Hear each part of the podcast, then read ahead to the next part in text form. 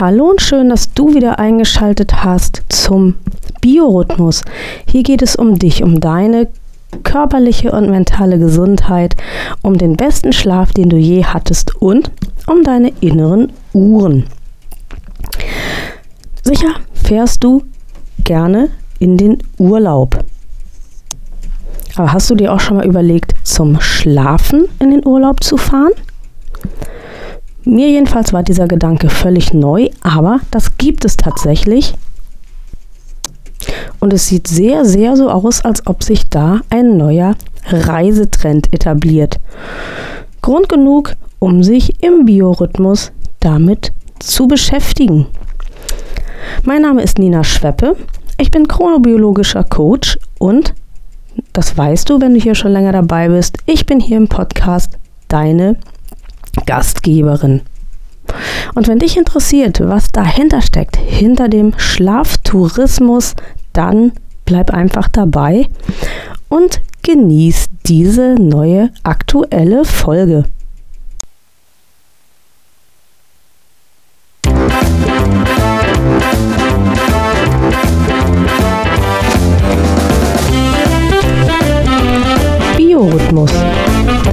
Podcast rund um deinen guten und erholsamen Schlaf und um deine inneren Uhren. Suchst du den Schlüssel zu mehr Energie und Lebensfreude? Dann bist du hier genau richtig. Hier erfährst du alles für ein besseres Leben mit deinem eigenen Biorhythmus.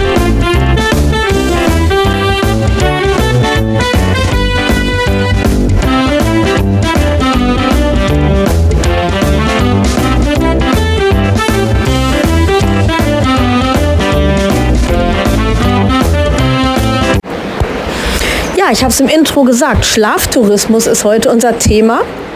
Und du hörst vielleicht im Hintergrund andere Dinge als sonst und vielleicht ist auch die Tonqualität nicht so, wie du es gewöhnt bist. Aber ich bin hier tatsächlich ja, da, wo man Urlaub macht, nämlich an der Ostsee. Ich bin nicht zum Schlafen und zum Urlaub machen da, sondern tatsächlich zum Arbeiten. Aber ich habe gedacht, die Kulisse hier, die ist doch toll und eignet sich, um diesen Podcast zum Thema Schlaftourismus aufzusprechen. Was du im Hintergrund hörst, ist tatsächlich die Ostsee, die etwas ähm, aufgepeitscht ist, weil es gestern sehr, sehr windig war. Heute ist der Wind weg, aber das Wasser ist eben doch noch unruhig. Und ich finde, das ist ein hervorragender Hintergrund, um sich mit der Frage zu beschäftigen, Schlaftourismus, was ist das eigentlich? Und ist es wirklich irgendwie sinnig, dass Leute in Urlaub fahren, um zu schlafen. Also, Schlaftourismus ist der neue Reisetrend und das ist jetzt gar nicht so, dass Leute da sagen, oh, ich fahre irgendwo hin, wo es besonders ruhig ist, um dann da zu schlafen, sondern Schlaftourismus wird in großen, pulsierenden Metropolen angeboten. Paris, London, New York. Und die Hotels lassen sich da ganz, ganz viel einfallen. Was für Gäste sind das eigentlich, die Schlaftourismus buchen? Und das kann man natürlich sich leicht vorstellen. Das sind Menschen, die ganz, ganz viel Stress haben. Viele Geschäftsleute, die möglicherweise sogar in diesen Metropolen sowieso immer wieder mal zu Hause sind, die auch vielleicht diese Hotels schon kennen. Und dann wird ihnen eben etwas angeboten, wo sie entschleunigen, wo sie ihren guten und erholsamen Schlaf mal pflegen können und wo ihnen zu wünschen ist, dass sie hoffentlich dadurch neue Kraft tanken. Aber macht es überhaupt Sinn, zum Schlafen in Urlaub zu fahren und lohnt es sich darauf zu hoffen, dass man dann Schlaf wirklich nachholt? Das ist eine sehr, sehr gute Frage und ich würde sagen, hier bewegen wir uns ganz, ganz stark im Bereich der Schlafmythen. Denn Schlaf aufzuholen ist ohnehin schon schwierig. Also wenn du mal merkst, du hast eine Nacht schlecht geschlafen und du willst dann die nächste Nacht früh ins Bett gehen und dann schläfst du vielleicht auch ganz gut ein und schläfst vielleicht auch ziemlich lange, bis du wieder aufwachst und munter bist und merkst vielleicht auch, du hast dich erholt.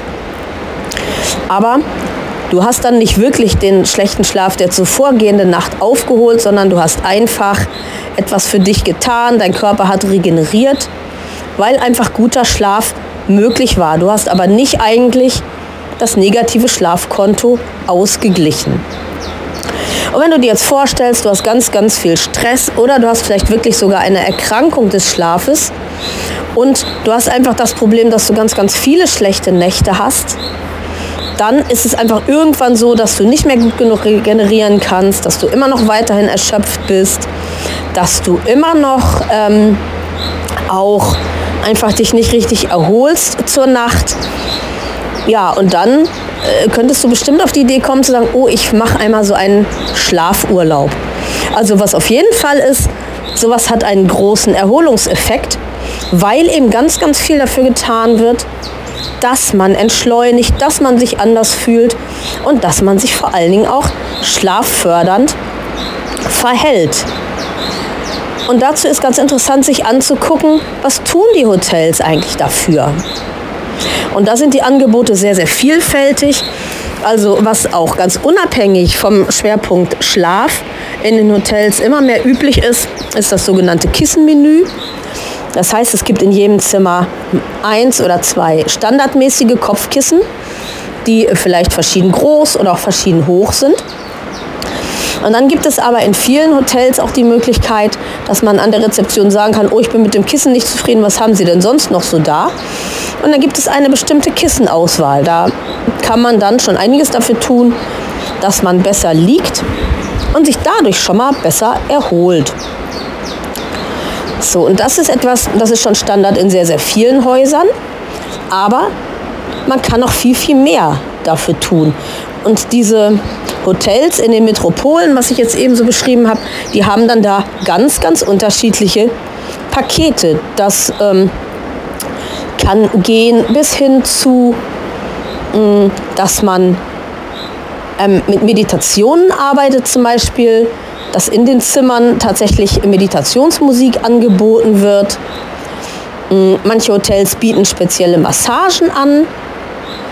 Ähm, andere Hotels äh, wiederum sorgen dafür, ähm, dass man auch ähm, mit zum Beispiel einem bestimmten Tee am Morgen oder bestimmten Lebensmitteln am Morgen viel Serotonin bildet.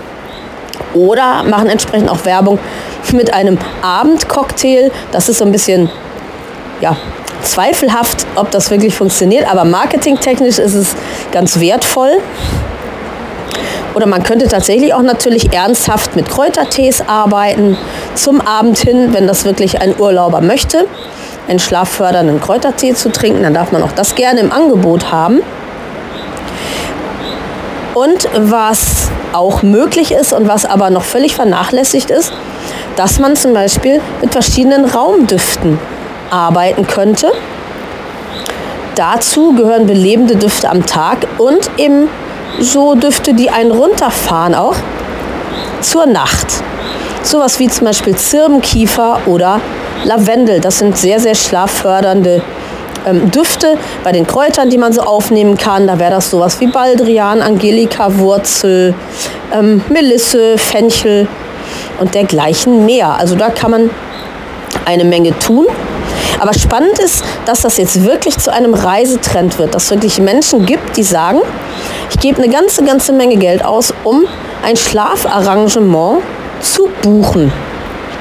Ähm, es gibt in einem Hotel, ich glaube in New York war es, wenn ich mich richtig erinnere, ein computergesteuertes Bett, wo man bestimmte Parameter eingeben kann und ähm, da wird dann entsprechend Musik und sowas gespielt und da wird entsprechend auch ähm, ja, werden Einstellungen vorgenommen, was die Liegeeigenschaften des Bettes betrifft und so geht alles voll automatisch.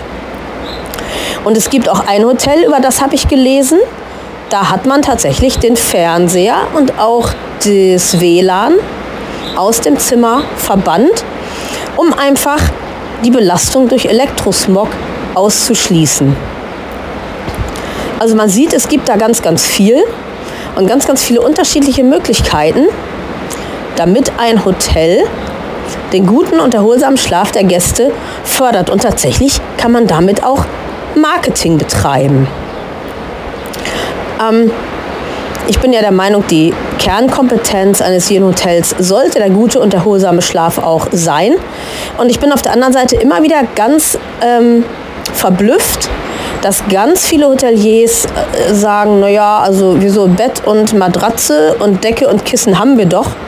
Was soll es denn noch mehr sein? Und du siehst aber, dass man da ganz, ganz viel tun kann, um für die Gäste einfach noch mehr Komfort zu schaffen.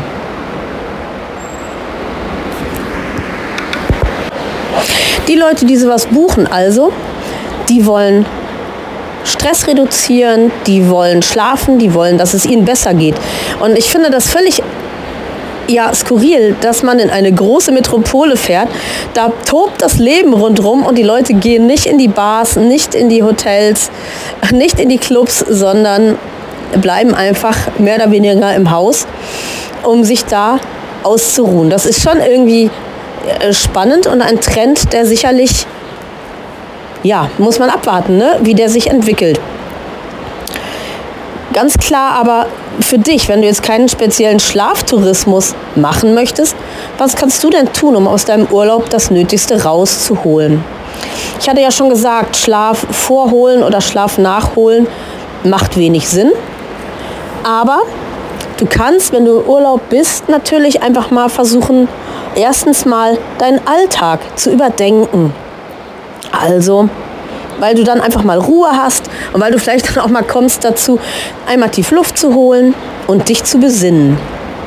Und wenn du mir schon eine ganze Weile folgst, dann weißt du auch, dass die Pflege des guten und erholsamen Schlafes ganz viel damit zu tun hat, wie du deinen Tag strukturierst, um damit in eine gute und erholsame Nacht rüberzukommen. Natürlich, wenn du eine Schlaferkrankung hast, dann sind noch ganz viele andere Dinge zusätzlich nötig. Aber wenn du einfach schlecht schläfst, weil du einfach einen zu hektischen Lebensstil führst, dann kannst du, wenn du dir im Urlaub Gedanken machst und das hinterher gut in deinen Alltag rüber bekommst, ganz, ganz viel für dich tun. Und da kannst du zum ersten Mal im Urlaub überlegen, wenn du dann langsam zur Ruhe kommst und wieder an Kraft gewinnst, ähm, dass du überlegst, wie läuft mein Tag eigentlich? Und wenn du so merkst, oh, mein Tag ist total hektisch und ich ähm, ja, fange eigentlich morgens schon hektisch an und wenn du auch merkst vor allen Dingen, dass es dir besser geht, wenn du nämlich morgens im Urlaub mal in Ruhe deinen Tag beginnst, nicht schon gleich aufs Handy guckst, nicht schon gleich die ersten Nachrichten checkst, dann wirst du schon merken, aha, das kann ein ganz wichtiger Punkt sein. Und dann kannst du dir mal überlegen, ob es nicht vielleicht Sinn macht, zum Beispiel im Alltag einfach zehn Minuten eher aufzustehen, damit du für dich einfach die Chance hast, morgens in Ruhe zu starten, in Ruhe aufzustehen, eine Morgenroutine einzuführen, was auch immer die beinhaltet. Das ist ja ganz äh, nach deinem Gusto sozusagen. Mm, du kannst da alles Mögliche machen. Du kannst Yoga machen, du kannst meditieren, du kannst einfach in Ruhe Musik hören. Ähm, du kannst einfach alles ein paar Schläge langsamer erledigen. Auch das wäre eine tolle Morgenroutine. Ja, und dann wirst du merken, dass wenn du so ganz langsam in deinen Tag startest, dass dann vieles schon mal besser ist. Was dann auch hilft, ist entweder am Abend vorher, wahrscheinlich einfacher als morgens früh nach dem Aufstehen, dir mal zu überlegen, was steht denn am Tag überhaupt an? Wie lange können die einzelnen Aufgaben dauern? Und was macht dann Sinn? Wie erledige ich die am besten? Weil wenn du das machst, dann hast du schon mal eine Chance zu sagen, okay, ich weiß ungefähr, was mich am Tag erwartet. Ich weiß ungefähr, wie lange das alles dauert und ich bin mir ziemlich sicher, dass ich, falls irgendwelche Notfälle eintreten, auch noch Zeit hätte, mich auch mit diesen noch zu beschäftigen. Und das kann schon mal auch dafür sorgen, dass du entschleunigst. Dass du einfach merkst, oh, ich muss in meinem Alltag gar nicht mehr so hin und her springen, mich gar nicht mehr so beeilen. Ich muss gar nicht mehr irgendwie so überlegen, oh, was ist denn jetzt dran? Weil ich das vorher einfach vorbereitet habe. Der nächste Punkt ist, und wahrscheinlich kannst du es schon gar nicht mehr hören, überleg dir mal, wann, wie und wo du im Alltag Bewegung einbauen kannst. Wie kannst du dir die nötige Alltagsbewegung verschaffen, um einfach deinen Stoffwechsel in Gang zu bringen, den Kreislauf anzukurbeln, deine Muskeln zu bewegen, ähm, einfach den Körper zu beschäftigen, weil der Punkt ist ja ganz oft, und das kennst du sicher auch, dass du nach einem langen und anstrengenden Tag dich im Kopf müde fühlst, der Körper aber überhaupt noch nicht müde ist. Und das ist das, wenn du im Bett liegst und nicht einschlafen kannst. Du bist mental erschöpft, aber körperlich gar nicht. Und es ist wichtig, nicht nur Körper und Psyche, also, also anders, Körper und Psyche müssen im Einklang erschöpft werden. Ein Arzt hat zu mir gesagt, das Wichtigste ist, wenn man du eine Schlafproblematik hast, Erschöpfung zu sammeln. Und das gilt nicht nur auf der mentalen Ebene, das gilt vor allem auf der körperlichen Ebene. Aber wenn der Körper müde ist, dann legt man sich hin, dann kommt Schlafdruck und dann kommt auch der Geist zur Ruhe, weil der Organismus diese Ruhephase einfordert. Deswegen überleg dir, wie baue ich Bewegung in meinen Tag ein und überleg dir auch, und das ist auch ein Punkt, den du wahrscheinlich nicht mehr hören kannst, er ist aber wichtig, wie baue ich denn Licht in meinen Alltag ein? Und mit Licht ist nicht gemeint Deckenlicht bis abends um 0 Uhr, sondern Tageslicht, natürliches Tageslicht. Ähm, ich sitze jetzt hier draußen, du hörst das Meer immer noch, draußen auf dem Balkon, es ist zwar bewölkt, aber ich kann mir sicher sein, dass ich trotzdem eine starke Dosis Tageslicht bekomme, denn ein bewölkter Tag auch bringt etwa 30.000 Lux. Unser Deckenlicht in normalen Wohnungen bringt so 500 Lux, in Büros 1000 bis 1500 Lux. Und für unsere inneren Uhren bedeutet das eigentlich, wir leben in chronobiologischer Finsternis. Und ab 10.000 Lux fängt unsere innere Uhr überhaupt erst an, diese Lichtreize so zu werten, als dass eine, sagen wir mal, organische Veränderung erforderlich wäre. Also um eine innere Uhr, die innere Uhr auf Aktivität zu schalten, müssen wir wenigstens 10.000 Lux haben. Und darum ist es auch wichtig, mindestens einmal am Tag und das möglichst so in der Zeit von 11 bis 16 Uhr, mindestens eine halbe Stunde mal an die Luft zu kommen, um die nötige Anzahl an Lux, also den nötigen Lichteinfluss durch das Tageslicht, auch an bewölkten Tagen zu erhalten. Das ist ein ganz wichtiger Punkt, um unsere inneren Uhren immer wieder ja, nachzustellen auf den 24-Stunden-Tag, den wir ja leben müssen. Und damit wir zur richtigen Zeit müde werden und zur richtigen Zeit aufwachen, muss einfach unsere innere Uhr auch taktrein sein. So, und wenn du jetzt im Urlaub bist, und damit kommen wir wieder zum Schlaftourismus, wenn du jetzt erstmal im Urlaub bist ohne ein Hotel mit besonderen Schlaftourismusangeboten, dann kann das dein Ding sein, dass du dir das überlegst. Wie geht das? Wie kann ich diese Fakten in meinen Urlaub, äh, in meinen Alltag einbauen? Und wie kann ich im Urlaub vielleicht auch schon sowas üben? Da kannst du schon mal in dich reinspüren. Welche Lebensmittel tun mir morgens gut? Welche Lebensmittel tun mir abends gut? Tut es mir vielleicht gut, mal früher auch den Medienkonsum zu beenden, weil das blaue Licht, was die Bildschirme abstrahlen, das ist ja auch für unsere inneren Uhren immer wieder eine Herausforderung. Und wenn du das dir alles gut durchdacht hast und du kommst aus dem Urlaub zurück und fängst dann mal an, deinen Alltag so zu strukturieren, dann ist das eine Sache, die vielleicht sehr, sehr hilfreich ist. Die Hotels mit Schlaftourismus die haben erstmal zum Ziel zu sagen, ich schaffe dem Gast erstmal ein ganz ähm, nettes, kuscheliges Wellnessangebot, damit die Nächte, die der Gast hier bei uns im Haus ist, auch wirklich gut werden und entspannt werden und damit der Gast gerne wiederkommt. Aber es gibt auch tatsächlich Hotels, die weiterdenken. Ich habe in einem Haus tatsächlich das sogenannte, die nannten es Dornröschen-Set gesehen. Und da war das tatsächlich so, dass sie diese ganzen Wohlfühlfaktoren, die ich aufgeführt habe, mit einem Schlafcoaching verbunden haben. Der Gast bucht mit dem Dornröschen-Set einmal einen schönen Wellness-Aufenthalt. Da ist natürlich dann auch ein schönes Essen drin, da sind tolle Getränke drin, da ist Wohlfühlatmosphäre drin und da ist auch drin ein mehr oder weniger großes Beratungspaket von einem Schlafcoach. Und das finde ich natürlich eine ganz, ganz tolle Geschichte, weil dann, wenn der Gast vielleicht anfängt, ähm, Vorüberlegungen sich zu machen, wie kriege ich das hin? Wie kann ich mich verändern? Was kann ich für mich tun, damit mich der Business-Stress nicht wieder einholt? Der kann dann nämlich da Unterstützung bekommen durch den Coach.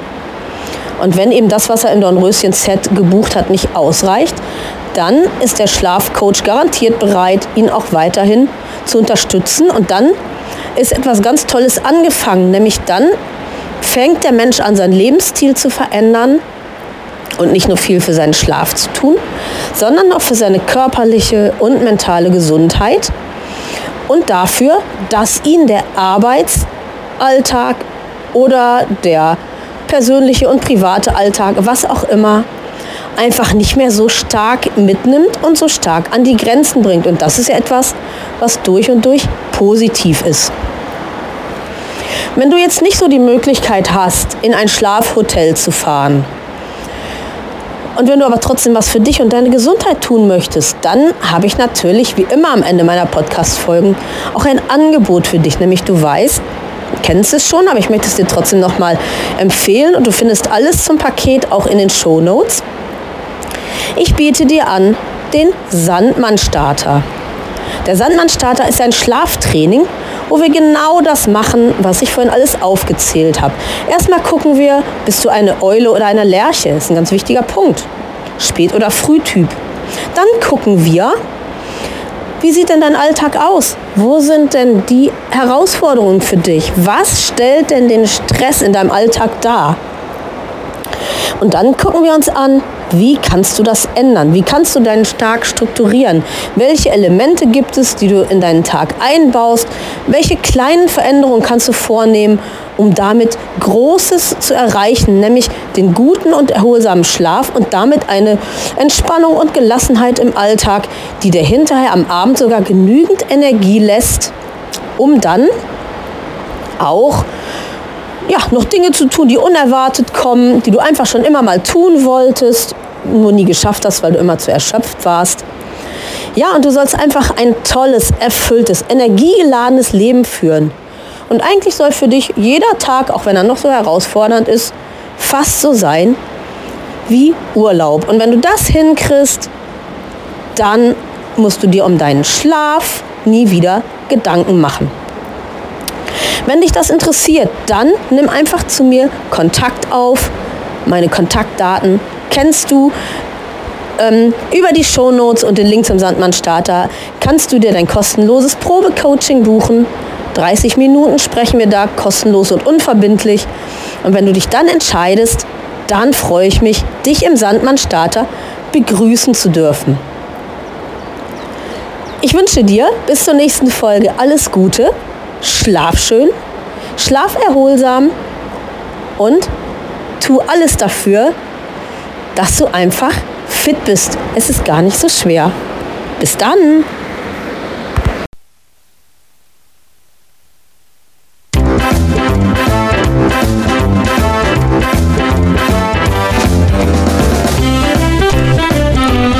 Das war Biorhythmus, ein Podcast von Schweppe. Und BEB steht für Besser Leben mit dem eigenen Biorhythmus. Die Kontaktdaten. BEB Schweppe, Inhaberin Nina Schweppe, Triftstraße 19, 21255 Torstedt. Telefon. 04182 220 3857. Die E-Mail-Adresse. Kontakt wie der deutsche Kontakt geschrieben. Kontakt at beb-schweppe.de die Homepage www.bebschweppe.de BB Schweppe ist auch zu finden auf Facebook und auf LinkedIn. Das Podcast-Cover wurde gestaltet von Frank Walensky Schweppe, Hegestraße 17, 20249 Hamburg. Und die Musik für den Podcast, die stammt von Wolfgang Valentin.